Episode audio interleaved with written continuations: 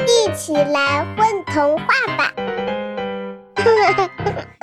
大家好，欢迎收听混童话广播，我是今天的主播李少峰。我们今天给大家带来的是童子创作的《蜻蜓小人儿》，这是一个非常有想象力的故事。我在读的时候很容易就带入进去，而且一路上读的过程当中都会有很多的好奇心，很想知道接下来发生了什么。大概是说两只很可爱的小蜻蜓，然后突然间就变成了两个小人儿，然后偷偷的去了一个地方，做了一些只能偷偷的告诉你的事情。嗯，总之非常的有趣。如果你想知道他们做了什么，那我们继续往下听了。蜻蜓小人儿，童子。一些蜻蜓玩累了，不喜欢做蜻蜓了，就变成有翅膀的小人儿，继续待在自己喜欢的地方。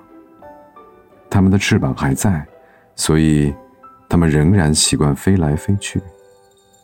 不认识的人以为那些会飞的小人儿天生就是那样。哦不。不是的，所有的生命都是做别的事物做累了，就变成另外一种事物来着。他们变成小人儿，就开始喜欢起人类的食物来，这是自然而然的。做蜻蜓的时候喜欢吃的东西，当然和现在不同。小虫子都是味道可口的，可是。一个小人儿，就未必喜欢。他们很想尝尝人们吃的东西，蛋糕啊，饮料啊。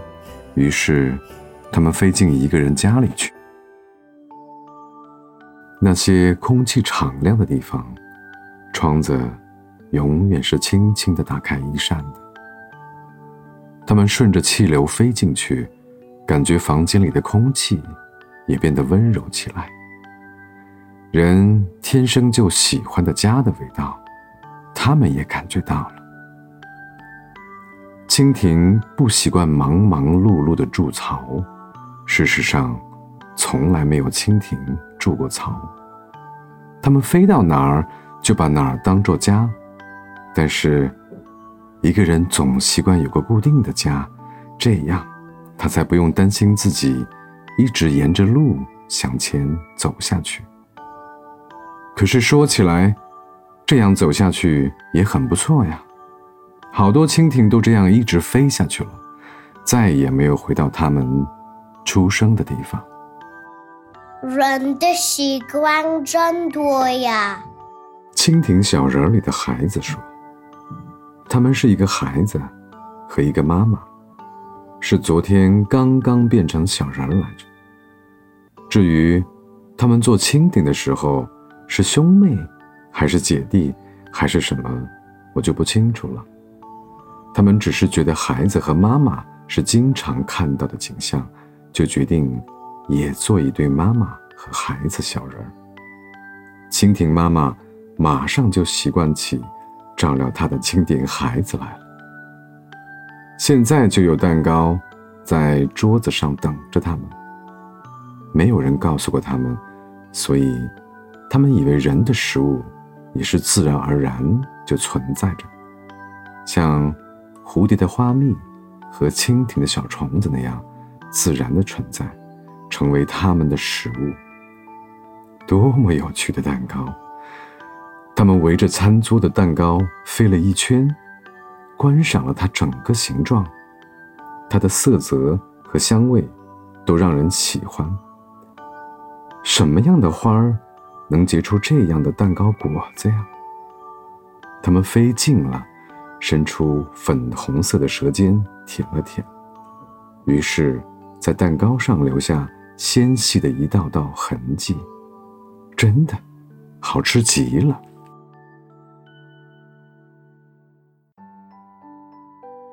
还有那些饮料，那些精巧的小盒子和小吸管。什么样的树会长满这些东西呀？人们是从哪儿把它们采回来的呢？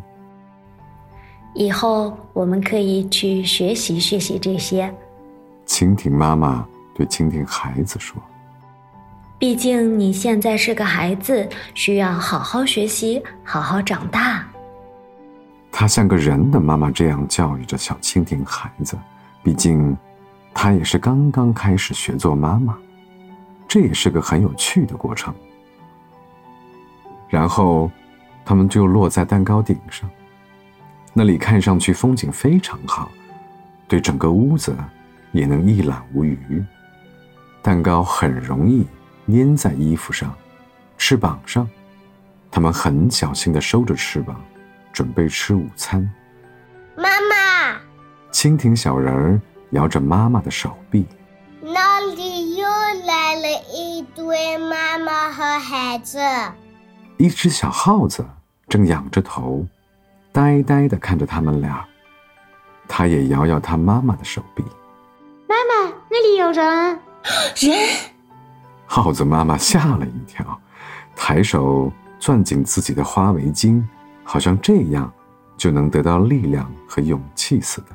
你们也来吃蛋糕吗？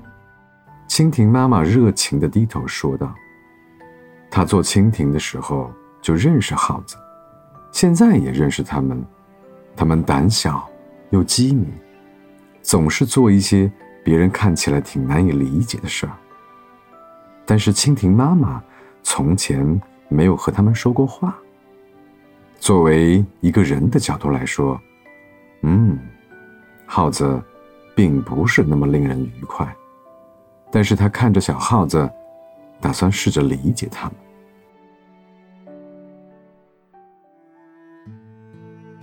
蜻蜓孩子已经飞下去，和小耗子手拉手跳起舞来。现在，他们可以互相多做一些交流，成为朋友。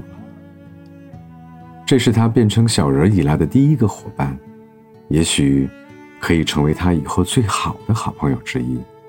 如果采集这些蛋糕和饮料的人也出现就好了。蜻蜓妈妈友好的憧憬着。对耗子妈妈说：“这样，我们三对妈妈和孩子可以坐下来好好的谈谈天。我很想多知道一些人的事儿呢，比如我们，你不知道，我们曾经是蜻蜓来着，去哪儿都能找到像这样的家住下来。可别这么想。”耗子妈妈摆摆手，突然，她停了下来，听了听，一把拉起小耗子的手。一只黑猫跳了出来，把蜻蜓妈妈的整个计划都打断了。耗子妈妈没有说再见，带着孩子飞快地跳下餐桌，沿着没有人知道的神秘路线消失了。黑猫扭头瞪了蜻蜓妈妈和孩子一眼，决定去追自己更熟悉的耗子们。蜻蜓妈妈惊魂未定。叹了口气，真是太不友好了。他说，然后恋恋不舍的带着孩子们离开了。反正他们刚才已经吃的差不多饱了，再来一对妈妈和孩子就好了。他们可以好好的谈谈，到底是从什么树上采到这么好吃的蛋糕。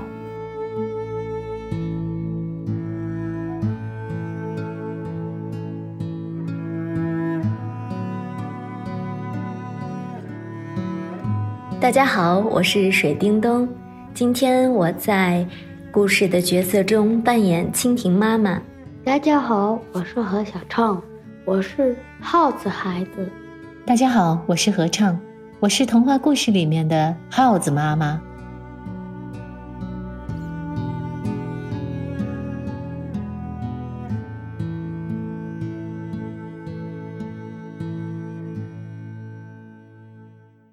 宝贝儿，你们在干嘛呀？嘘。